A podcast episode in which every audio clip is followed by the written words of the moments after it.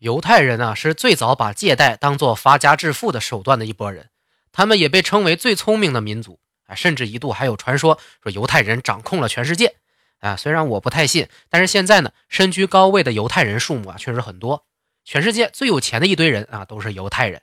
啊，不光是金融，还有在科学、教育、军事领域啊，犹太人都是一把好手。这个民族啊，特殊在他们是根据信仰。和母系传承啊，来判断一个人是否属于犹太民族的。而且犹太人有一个出名的铁则啊，就是对本民族的同胞借钱不准要利息。哎呀，可见犹太民族还是很团结的。这样团结的民族，在受到欧洲集体迫害的时候啊，没有土地可以生存，唯有经商可以养活自己。这也造就了后来犹太人极其精明的商业头脑。